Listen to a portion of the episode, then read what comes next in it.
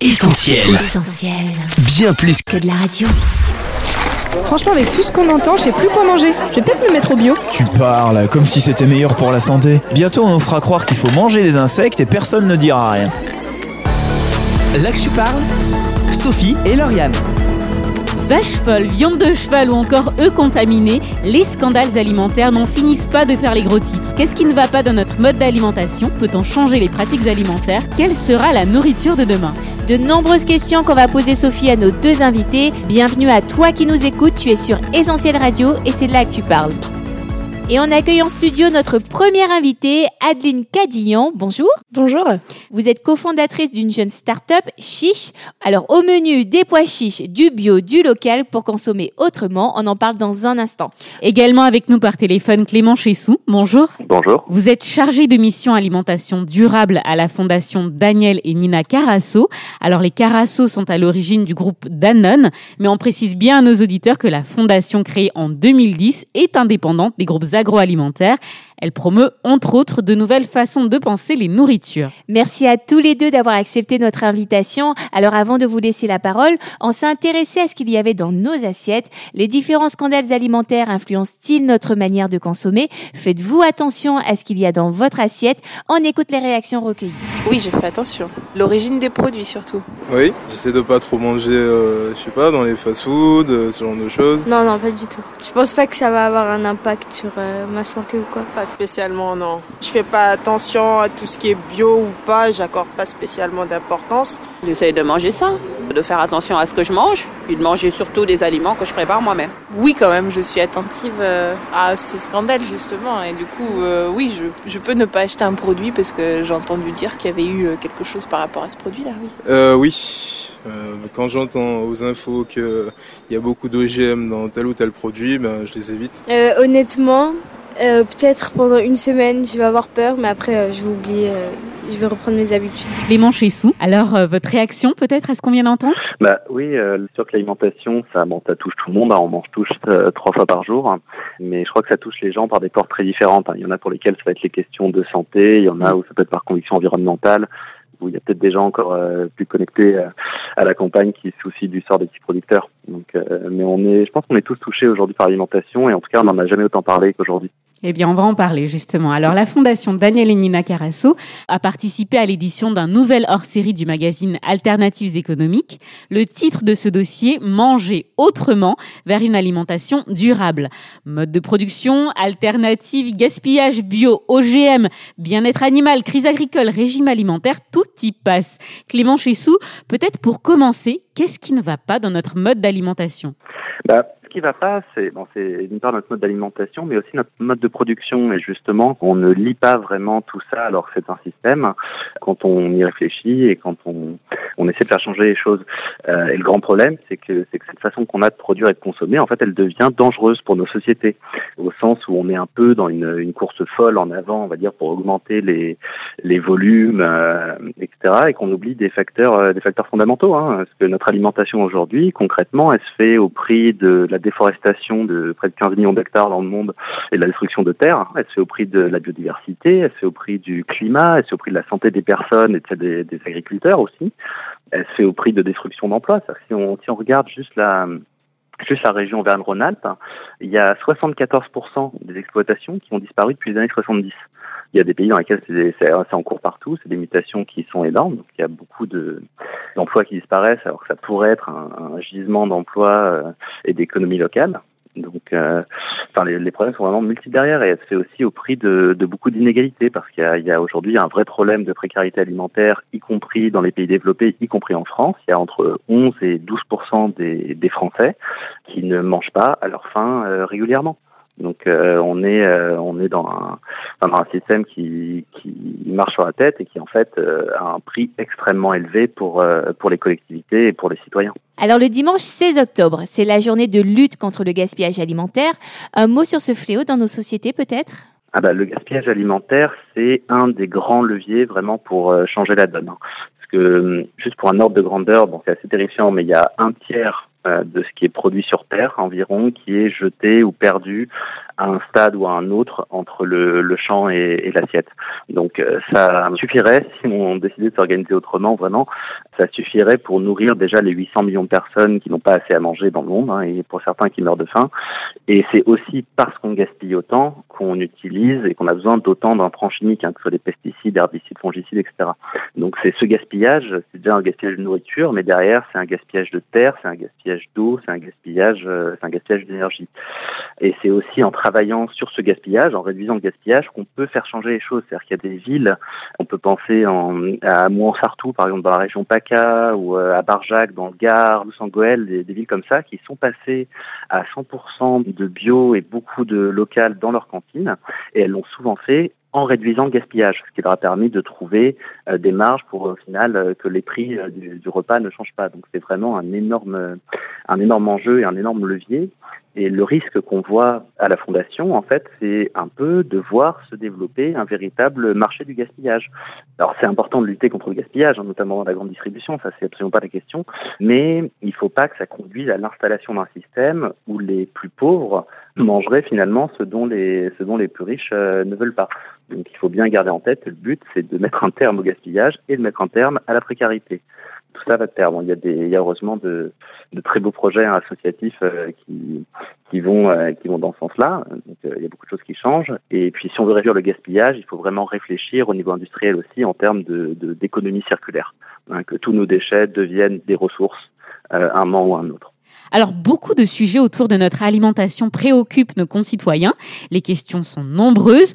L'une d'entre elles au cœur des scandales sanitaires. On vous pose la question, peut-on se fier à ce qu'il y a dans notre assiette?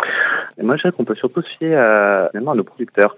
Bon, il faut bien sûr faire attention à ce qu'on mange, mais le système industriel assure quand même, à part du coup bien sûr des défaillances euh, qui arrivent, parfois dans un manque de contrôle, mais assure quand même une certaine qualité sanitaire. Par ailleurs, euh, il va pas forcément assurer ni le goût euh, à un moment donné, euh, ni forcément une juste rémunération des producteurs, et il ne va pas nous forcément nous inciter à avoir une euh, une alimentation qui soit saine et équilibrée. Donc, ce qu'il y a dans nos assiettes, c'est euh, c'est avant tout ce qu'on ce qu'on y met. C'est pour ça qu'il faut, euh, bon, bien sûr, rejeter les marques dont on sait qu'elles ont des, des pratiques euh, qui ne sont pas acceptables aujourd'hui. Mais l'idéal, c'est quand même de retourner un peu plus euh, vers les producteurs. Et c'est là qu'on peut, qu'on peut avoir conscience finalement quand on connaît la personne et si on a l'occasion d'aller la voir euh, une fois de temps en temps, voir comment elle travaille. finalement, c'est les meilleures garanties qu'on puisse avoir. Hmm. Je me tourne vers Adeline Cadillon. Est-ce que vous partagez cette inquiétude des Français? Ben oui, complètement. Je la partage puisque c'est aussi pour ça que j'ai voulu créer mon entreprise dans l'alimentaire.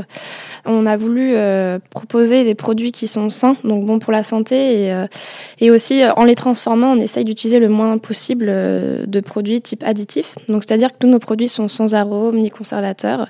Donc de là, on est assez différent des autres entreprises agroalimentaires parce que déjà, en plus, c'est moi qui fais le développement des produits, donc moi, ça m'intéresse très peu de faire de la chimie. Je préfère faire de la bonne cuisine que de la chimie, donc on, on s'y retrouve complètement. Alors une des inquiétudes majeures concerne aujourd'hui la viande que nous consommons.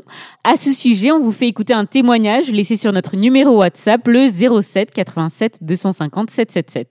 Bonjour, je m'appelle Anne, je suis végétarienne depuis 3 ans et végétalienne depuis 6 mois.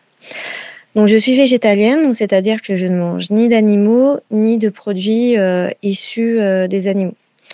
En effet, je pense que de nos jours, il est tout à fait possible d'avoir une alimentation équilibrée et d'être en bonne santé sans avoir à exploiter ou euh, à tuer les animaux.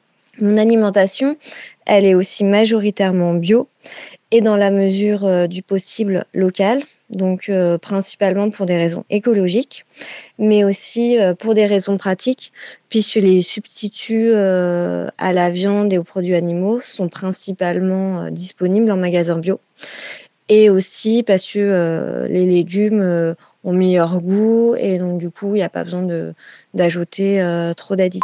Alors sans forcément revenir sur euh, les différents scandales de ces dernières années, vache folle, viande de cheval, grippe aviaire, j'en passe, est-ce qu'il faudrait tous devenir végétariens, voire même végétaliens?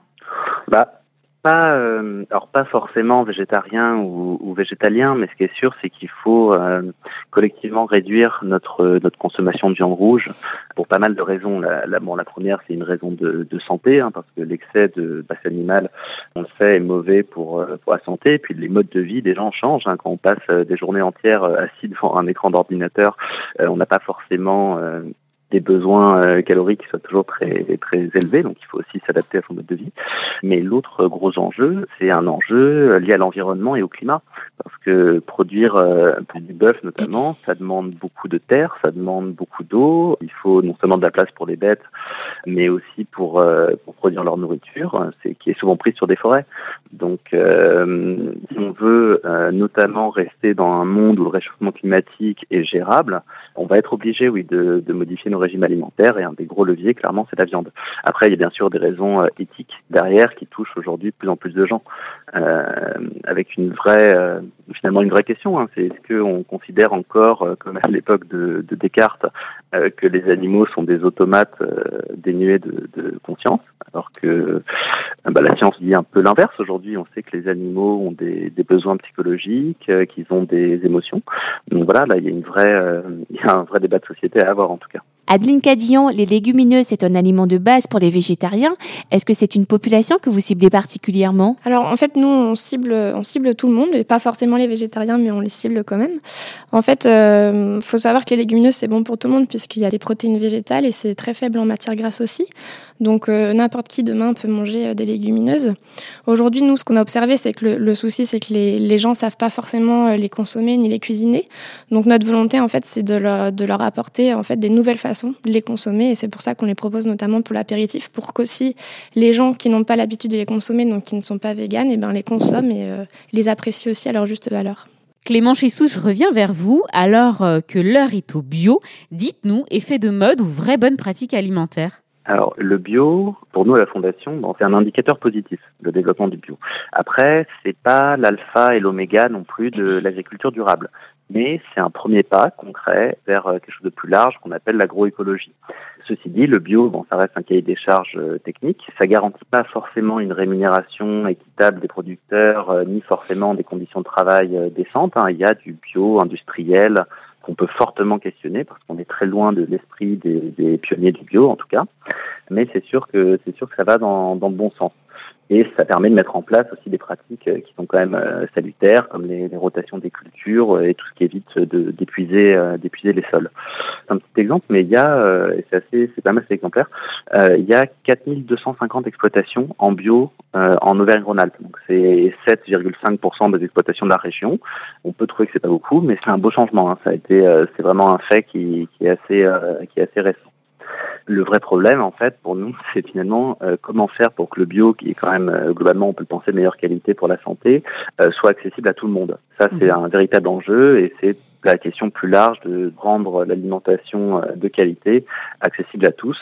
Et pour ça, je voulais juste mettre un, peu en lumière un, très beau projet à Lyon, qui est porté par une association qui s'appelle VRAC, et qui organise des, des groupements d'achats citoyens dans des quartiers difficiles, euh, comme on dit, ou des cités euh, de Lyon, pour faire euh, passer des achats en vrac en s'y mettant à plusieurs auprès de producteurs bio locaux. Ce qui permet à des gens qui pensent que le bio, c'est pas pour eux, c'est trop cher, etc., de découvrir des produits et d'avoir accès à ces produits-là comme tout le monde et à des prix qui sont à qualité égale, inférieurs à ceux de la grande distribution. Donc euh, il y a une vraie question sur les marges hein, qui sont pratiquées sur, mhm. euh, sur le bio, mais on pourrait, on l'espère, en tout cas aller vers une agriculture bio pour tout le monde. Adeline Cadillon, avec votre start-up Chiche, vous vous tournez vers des légumineuses biologiques issues de filières françaises, cocorico on a envie de dire. Alors au cahier des charges, est-ce que c'est vraiment indispensable et est-ce que ça faisait partie de vos valeurs? Oui, alors pour nous le bio c'était euh, c'était assez naturel en fait d'être bio justement et on pense en fait que le bio il doit être accessible aussi pour tous. C'est pour ça qu'aujourd'hui, on veut proposer euh, des produits qui sont, euh, qui sont accessibles à n'importe quel consommateur, mais tout en euh, rémunérant bien l'agriculteur. Donc aujourd'hui, on a décidé aussi d'avoir en fait nos produits qui viennent du sud-ouest de la France. Donc là, en fait, on achète directement nos produits à, une coopérative, donc qui rémunère au juste prix les agriculteurs. Et ensuite, nous les transformons nous-mêmes. Donc on a aussi une certification pour transformer nos produits bio. Et ça nous donne aussi un cahier des charges pour pas non plus utiliser n'importe quel produit sur, sur nos produits. Mais on pense que le bio, en fait, est une des bonnes, en tout cas, solutions aujourd'hui produits pour répondre aux problématiques d'environnement, de santé aussi, et puis de bien-être au travail aussi, ça compte. Une auditrice nous a laissé un message sur notre numéro WhatsApp, le 07 87 250 777. On l'écoute. Bonjour, on parle beaucoup des régimes sans gluten. J'aimerais savoir ce que ça vaut vraiment et pourquoi c'est aussi cher. Merci. Alors, euh, la polémique a enflé hein, après le décès d'un nourrisson nourri uniquement au lait végétal. Le régime sans gluten, on se pose la question, que faut-il en penser? Est-ce que c'est un nouveau marché lucratif ou est-ce qu'il y a vraiment des bénéfices pour notre santé? Clément Chessou ça montre bien une, tendance euh, forte de l'alimentation aujourd'hui, c'est qu'on va vers des régimes alimentaires finalement qui sont de plus en plus individualisés, de plus en plus sur mesure et, en un sens de plus en plus euh, médicalisés en fait. On peut dire un peu que la médecine s'est invité dans nos assiettes et que maintenant on doit faire avec les, restrictions euh, de chacun, ce qui n'était pas forcément le cas avant. La question du gluten, elle est liée déjà, bien sûr, il y a une question, comme, euh, comme toujours sur ces marchés un peu de niche, euh, des marges qui sont pratiquées. Ça, c'est un problème récurrent hein, dans le système alimentaire. C'est que dès qu'on s'adresse à des consommateurs qui finalement n'ont pas tellement d'autres alternatives, euh, on n'est jamais à la merci d'activités commerciales un peu prédatrices. Mais au-delà de ça, il y a une, une question qui, qui montre importante, c'est celle des variétés, des semences qu'on utilise, parce que c'est directement lié. C'est-à-dire que on trouve des exemples de variétés anciennes de blé qui contiennent des gluten qui sont des types de gluten qui sont beaucoup plus faciles à assimiler pour l'organisme. Il y a des expérimentations euh, là-dessus dans le parc national euh, du Luberon où ils retravaillent sur des anciennes euh, des anciennes variétés pour recréer des filières locales de blé et de meunerie derrière. Euh, et c'est des variétés qui ont été délaissées alors qu'elles étaient très adaptées au territoire, qui sont par ailleurs un levier en plus de face au changement climatique. Mais euh, la recherche agronomique et génétique s'est concentrée sur des variétés à haut rendement euh, en laissant parfois de côté leur qualité nutritionnelle.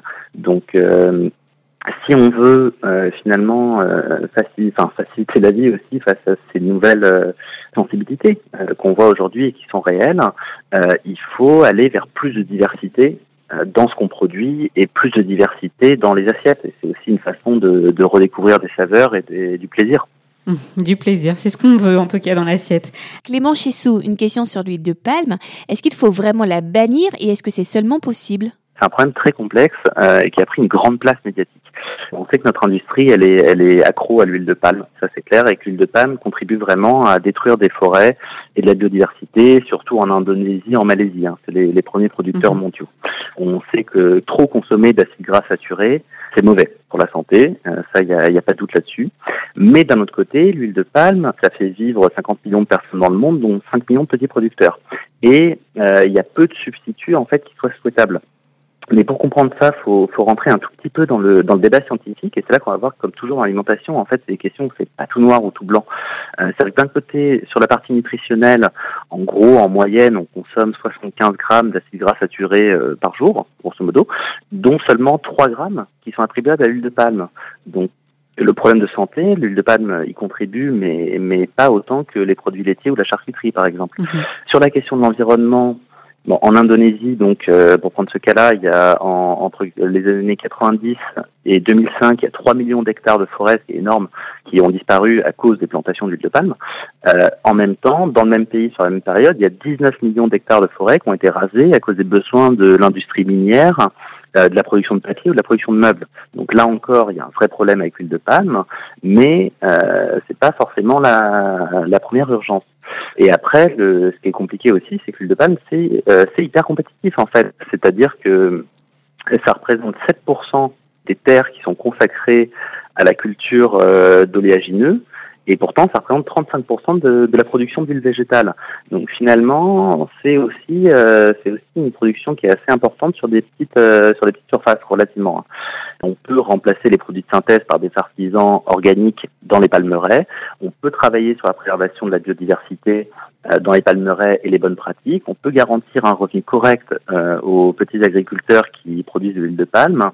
Et euh, enfin voilà, tout ça est tout ça est possible. Mais voilà, il faut le voir en lien avec les autres enjeux, et rappeler la place réelle que ça a. Et se rappeler une chose aussi, hein, juste un dernier point là-dessus, mais 45% des importations européennes d'huile de palme, c'est pas pour la manger, c'est pour produire des, des biocarburants, ah, du biodiesel. Donc, si on veut protéger les forêts et la biodiversité, il faut euh, bon, privilégier des produits qui, qui, voilà, qui garantissent des modes de, de production qui soient durables et, et éthiques. Euh, mais il faut, il faut aussi limiter les trajets en voiture. Mhm. On le note. on va y penser. Alors, on va écouter maintenant la question d'une auditrice laissée sur WhatsApp. Bonjour. Alors, moi, j'ai de la famille qui mange sans gluten, sans lactose, sans œufs. Et euh, bah, c'est un peu compliqué. Donc, du coup, j'aurais aimé savoir bah, qu'est-ce qu'il va y avoir dans nos assiettes demain si on se met tous à manger comme ça. Voilà. Merci à tous. Alors, euh, Clément Chessou, qui aura-t-il dans nos assiettes d'ici quelques décennies? Wow. Alors ça, c'est une, c'est une vaste question. Euh, bon, heureusement, l'avenir n'est pas écrit. Hein. Ce qu'il y aura dans nos assiettes, ça dépend des choix politiques qu'on va faire aujourd'hui. Soit on peut aller vers une alimentation qui soit hyper industrialisée, très artificielle, euh, avec des, des pilules qui soient dignes de, de la science-fiction. Soit on peut recréer des modèles qui donnent toute leur place à une agriculture euh, paysanne au sens le plus noble du terme, à des productions locales avec des filières transparentes et équitables. C'est le champ des futurs possibles. Ce qu'il faut, c'est qu'on qu'on décide ça euh, collectivement avec un vrai débat euh, et qu'on se rappelle que, que finalement ce qu'on notre façon de produire et de manger c'est la colonne vertébrale hein, des sociétés humaines. C'est quand même pour ça qu'on s'est qu'on sédentarisé au final. Donc euh, ça implique aussi de repenser et c'est là où le débat devient devient passionnant et fondamental. Ça implique de repenser notre rapport à la nature et finalement de repenser la société aussi comme un petit laboratoire du changement autour de l'alimentation mais autour euh, pour nous de la solidarité et du partage. Ça doit être des valeurs fondamentales. C'est ce que demandent hein, tous les gens qui veulent mettre en place euh, une démocratie alimentaire. Et ça, ça passe par mettre en place des, des, modes de gouvernance locale de l'alimentation. Il y a un vrai enjeu de, démocratie alimentaire pour choisir justement collectivement et, démocratiquement ce qu'on aura dans nos, dans nos assiettes demain. Ce qui est sûr, c'est que si on n'a pas ce débat de société, ça veut dire que c'est le marché qui décidera euh, ce qui sera dans nos assiettes demain, et où là on risque d'avoir d'un côté, je vais caricaturer, mais d'un côté une alimentation pour les riches et de l'autre une alimentation pour les pauvres, euh, qui n'auront pas ni le même goût, ni le même impact sur la santé, ni le même impact sur l'environnement. Donc euh, si on veut pas euh, faire ce choix-là par défaut, euh, il faut avoir un vrai débat démocratique sur l'alimentation. Clément Chessou, on le rappelle pour nos auditeurs, vous êtes chargé de mission alimentation durable. Alors justement, pour finir, qu'est-ce qu'une alimentation durable et quelles en sont les clés? Alors, Bon, une alimentation durable, c'est une alimentation qui répond à tous les enjeux dont on a parlé aujourd'hui. Hein. Mmh. Donc à la fois l'environnement, le climat, la santé, l'emploi, la précarité, la dignité des personnes. Euh, voilà, c'est une alimentation qui prend tout ça en compte. Donc c'est un choix de, de société hein, avant tout. C'est aussi une alimentation qui laisse sa place euh, aux cultures euh, locales. C'est une alimentation qui crée du lien social et de la solidarité c'est très important, qui laisse pas des gens euh, sur le sur le carreau avec rien à manger. Ça, ça devrait être un objectif politique majeur dans la société. On est dans un monde de l'abondance. Euh, si on est incapable de partager, c'est qu'il y a un vrai problème. Euh, après, c'est aussi une alimentation qui laisse la place donc au partage et à la convivialité et qui donne un accès à tous à des produits de qualité. Euh, pour changer cette alimentation, il y a un pilier central qui est la diversité. C'est-à-dire qu'il faut une diversité, et à tous les niveaux. Hein. Il faut une diversité dans les fermes, dans les exploitations, sur ce qu'on produit, sur les manières de produire. Il faut une diversité dans les acteurs qui sont impliqués dans la gouvernance de l'alimentation. Il faut que les citoyens participent. Il faut que les acteurs de l'économie sociale et solidaire euh, aient leur mot à dire. Il faut que, enfin, que tout le monde, que tous les acteurs de, des chaînes alimentaires discutent. Il faut une diversité dans les disciplines scientifiques sont mobilisés. C'est pas l'alimentation, c'est pas qu'une question d'agronomie et de nutrition, c'est aussi une question de sociologie, c'est aussi une question d'aménagement des territoires. Et il faut de la recherche participative pour que les acteurs du terrain, que ce soit les associations ou les producteurs, soient associés à ces à ces recherches-là. Il faut une diversité dans les modes de production et de distribution eux-mêmes, et il faut une diversité à la fin dans, dans les assiettes. Ça, c'est central. Et pour bien comprendre euh, toutes ces clés, les leviers politiques qu'on a, moi, je vous recommande la lecture, d'une part, du, évidemment, du, du hors-série d'Alternative économique qui est sorti, où ça reprend vraiment toutes ces questions euh, de manière euh, de manière assez large et vraiment à 360 degrés, mais aussi des travaux d'un panel qui s'appelle IPES Food, IPES-Food, qui a sorti un premier rapport qui s'appelle De l'uniformité à la diversité et qui explore les leviers justement pour diversifier euh, finalement nos systèmes et aller vers des systèmes agroécologiques. Donc c'est un panel qui est co-présidé par euh, Olivier Le Scuter, qui est l'ancien euh, rapporteur spécial des Nations Unies pour le droit à l'alimentation et qui est un, grand professeur de droit international à l'Université catholique de Louvain. Clément Chessou, merci beaucoup pour votre expertise. Vous avez, je pense, répondu à pas mal de nos interrogations. Encore un grand merci. Mais je vous en prie, au revoir. Adeline Cadillon, vous restez avec nous dans les studios. On va euh, s'intéresser de plus près à votre start-up. Se lancer dans l'entrepreneuriat, ce n'est pas une décision qu'on prend à la légère. Alors, qu'est-ce qui a inspiré votre démarche? Vous vous êtes dit, euh, chiche, on se lance? C'est un peu ça l'idée, oui, effectivement. euh, Chiche, ça, ça vient aussi du défi un peu de se lancer dans l'entrepreneuriat aussi en tant que femme. C'est pas, c'est pas tous les jours évident. Bah, en fait, si vous voulez, moi j'ai fait des études d'ingénieur agronome où j'ai étudié le plus le côté agricole euh, des légumineuses justement et leurs bienfaits pour l'environnement et pour les agriculteurs parce que c'est des, cultures très intéressantes qui apportent de l'azote de l'air et qui le remettent dans le sol et du coup qui peut nourrir les cultures euh, suivantes. Mais euh, en fait, j'ai observé que justement les légumineuses en France, c'était des, pas des graines qui étaient très consommées parce que déjà on ne sait pas vraiment comment les cuisiner et puis euh, on n'a pas forcément le temps non plus. Alors du coup, euh, c'était aussi en partant en voyage en Turquie où j'ai découvert que là-bas, donc les Turcs euh, adorent les légumineuses, notamment le pois chiche, et qu'ils le consommaient déjà en fait euh, mélangé à des graines grillées comme le maïs ou la cacahuète. Et donc du coup, ni une ni deux, je m'ennuyais un peu dans mon ancien boulot et je me suis dit allez, je me lance dans l'entrepreneuriat parce que ça me l'idée en fait de créer sa propre entreprise et puis de pouvoir mettre vraiment en action ses idées était, euh, était assez excitante. Hum. Alors, vous l'avez dit, les légumineuses, ce n'est pas ce qu'il y a de plus fun. En apéro, là, ça devient tout de suite plus intéressant. Parlez-nous du concept. C'est ça. Alors ça devient plus convivial d'ailleurs. Je voulais Oui. rebondir à tout ce que disait euh, notre notre interlocuteur euh, tout à l'heure. Alors en fait, le concept, c'est justement de faire découvrir les légumineuses, mais d'une manière originale et gourmande aux Français. Et en fait, nous, on veut les sortir du repas et les proposer, par exemple, pour l'apéritif, mais on a aussi des idées de produits pour le dessert et aussi pour le goûter. Voilà. Donc aujourd'hui, notre premier produit, ça va être du pois chiche qu'on a grillé et ensuite qu'on assaisonne avec différentes saveurs.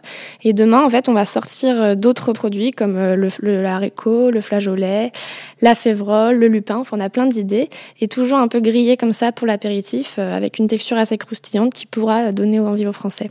Et alors vos pois chiches, ils ont tous le même goût ou alors il y a des parfums différents? Alors aujourd'hui, en fait, on a sorti trois saveurs. Donc une saveur qui s'appelle sésame et pointe de sel, donc qui est plutôt voilà assez nature. Une autre saveur qui est euh, moutarde et romarin. Alors, je goûte. Hein, Ouais, donc ça c'est notre best-seller. hein. Et puis une troisième saveur, donc qui est un peu plus euh, sur le piquant, qui est piment, oignon. Voilà. Et demain, en fait, on va en sortir trois autres pour étoffer un peu justement notre gamme. Donc il y aura herbe de Provence, cumin pavot et oignon. Voilà aussi. C'est très très bon. Je viens de goûter euh, romarin et moutarde, c'est excellent. Euh, Je vois qu'on apprécie Sophie. Hein ah oui, c'est très très bon. je recommande. Oui, alors pour avoir des produits excellents, on a travaillé quand même pas mal sur euh, justement le développement des produits et on a voulu juste apporter cette texture croustillante au pois chiche qui n'avait pas euh, à la base parce Oui. que le pois chiche est quand même assez farineux. Oui.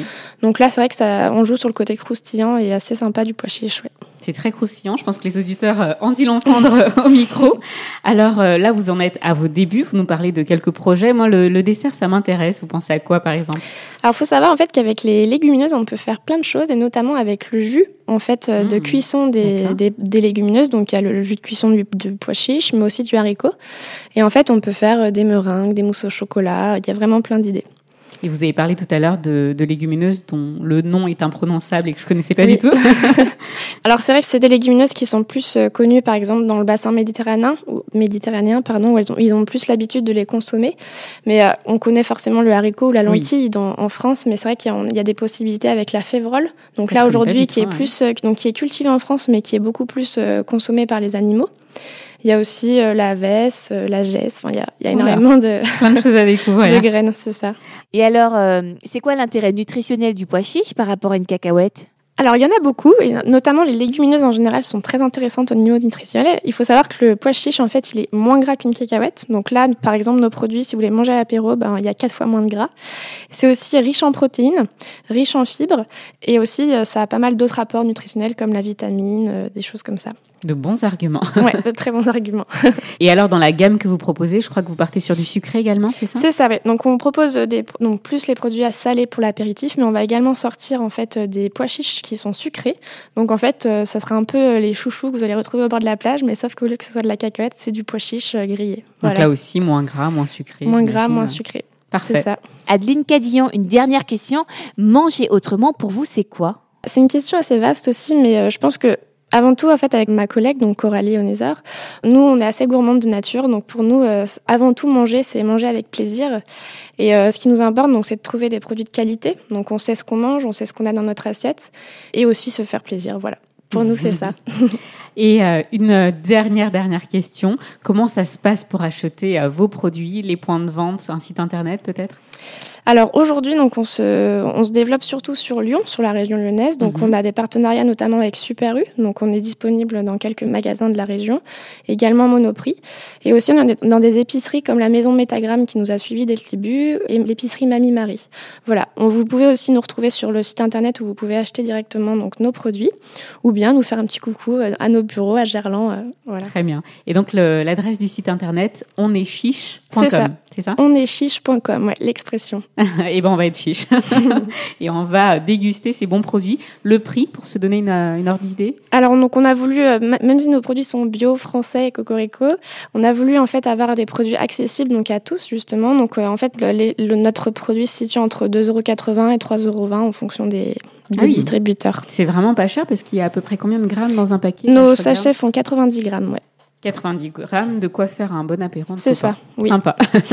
eh bien, merci beaucoup Adeline Cadillon pour ce partage. Bah merci à vous, j'étais ravie de faire votre connaissance. bah, nous aussi, c'était vraiment un plaisir. On vous souhaite bien sûr une belle réussite et euh, on donne rendez-vous à nos auditeurs euh, sur votre site, on le rappelle, oneschiche.com. Merci. C'est ça. Merci beaucoup. Au revoir. Merci à tous pour vos réactions. Des questions, des commentaires, ça se passe sur notre WhatsApp au 07 87 250 777. La suite de ce dossier, c'est d'ici quelques minutes. En attendant, on écoute Holy Collision de Trala. Do you have a problem? Releasing control? Do you have a body for a soul? L'Actu parle, Sophie et Lauriane. Vous êtes sur Essentiel. Aujourd'hui, au menu de l'Actu Parle, il est question de comportement alimentaire, de consommation durable, de manger autrement. Et pour nous en convaincre, Sophie, c'est Clément Chessou, chargé de mission alimentation durable à la Fondation Daniel et Nina Carasso et Adeline Cadillan, cofondatrice d'une jeune start-up chiche qui ont répondu à nos questions. Tu diras pas non un petit dessert, Lauriane? Avec plaisir. L'Actu parle, Sophie et Lauriane. Retourner au naturel, faire attention à notre environnement, faire attention à ce que l'on mange. Voilà quelques années que nos préoccupations en termes d'alimentation ont bien changé, n'est-ce pas, Lauriane? Oui, Sophie, on veut consommer responsable, c'est-à-dire contrecarrer les effets de la consommation irraisonnée, sortir des grands circuits de distribution des marchandises, du prêt à consommer et du prêt à penser publicitaire. En somme, une révolution dans notre manière de consommer, mais euh, de penser aussi, car sans un changement de mentalité, eh bien, il serait difficile d'envisager un réel changement dans nos habitudes. C'est clair, le tout tout de suite, le tout pour moi, c'est tout à changer. Mhm. Alors avant de changer la planète, il faut certainement commencer par se remettre en question soi-même. Eh bien, une question qu'on peut se poser, de quoi nous nourrissons-nous? Car si l'on souhaite de bonnes choses saines pour nos estomacs, il est aussi essentiel de bien nourrir notre esprit. Et Sophie, il faut dire qu'à ce niveau, on a tendance à puiser dans le prêt à consommer de nos sociétés, qui nous disent souvent quoi penser, quoi dire, comment s'habiller, ce qu'il faut écouter, croire et j'en passe. Mode qui n'en finit plus de changer, flux d'informations souvent manipulés ou en tout cas sélectionnés, lobbies politiques, commerciaux, les scandales et les crises en tout genre n'auront pas eu raison de notre confiance et c'est euh, l'indigestion qui nous guette. On se laisse facilement façonner et pour un résultat qui finalement ne semble pas combler en nous ce besoin vital d'amour, de paix et de joie. Amour, paix, joie, un bon menu pourtant que nous promet la Bible. Mais voilà que là aussi notre prêt à penser nous empêche d'y voir souvent clair et de déguster les belles promesses de Dieu à notre égard. Il est vrai que les religions et autres dérives sectaires ont occulté le goût authentique de la Bible qui nous parle d'une véritable relation avec Dieu, un circuit court qui nous sert une nourriture de qualité. Une nourriture euh, gourmande, saine, durable, qui vient combler notre esprit, notre cœur et même notre âme, l'occasion d'opérer en nous un véritable changement de mentalité. Là que tu parles, c'est aussi là que Dieu parle. Alors on finira par ce passage de la Bible, je cite, Pourquoi pesez-vous de l'argent pour ce qui ne nourrit pas? Pourquoi travaillez-vous pour ce qui ne rassasie pas? Écoutez-moi donc, et vous mangerez ce qui est bon, et votre âme se délectera de mes succulents. L'Actu parle, Sophie et Lauriane. Merci à tous pour votre participation à cette émission. Si vous avez des questions, des commentaires, ça se passe sur les réseaux sociaux ou sur notre numéro WhatsApp le 07 87 250 777. Et d'ailleurs, merci à tous ceux qui nous ont euh, laissé un message au sujet de notre précédente émission sur l'échec scolaire. On vous écoute dans quelques secondes. On vous laisse avec la suite du programme et à très vite sur essentielradio.com ou sur notre appli gratuite pour smartphone. Salut À bientôt Bye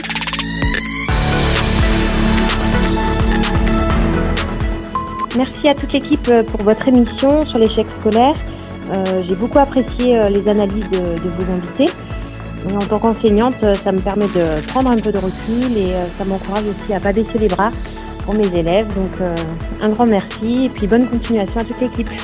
Salut à tous et merci pour cette émission et notamment d'avoir insisté sur le fait que l'échec scolaire c'est pas une fatalité. J'avais personnellement moi un ami qui était en grande difficulté lorsqu'il était au CP, il avait redoublé et tous les profs lui annonçaient un, parcours chaotique et pourtant c'est celui qui s'en est le mieux sorti au point même qu'il a pu euh, ouvrir son entreprise en parallèle de ses études. Donc voilà si ça peut encourager quelqu'un. Ciao Coucou, euh, je vous appelle pour vous remercier par rapport euh, à votre émission sur l'échec scolaire. J'ai particulièrement apprécié le témoignage euh, du jeune homme qui parlait de son parcours. J'ai trouvé ça très intéressant et très touchant. En tout cas, merci pour ce sujet que vous avez abordé. Merci aux intervenants. Vraiment merci. À bientôt. L'Axu parle, Sophie et Lauriane. Retrouve tous nos programmes sur essentielradio.com.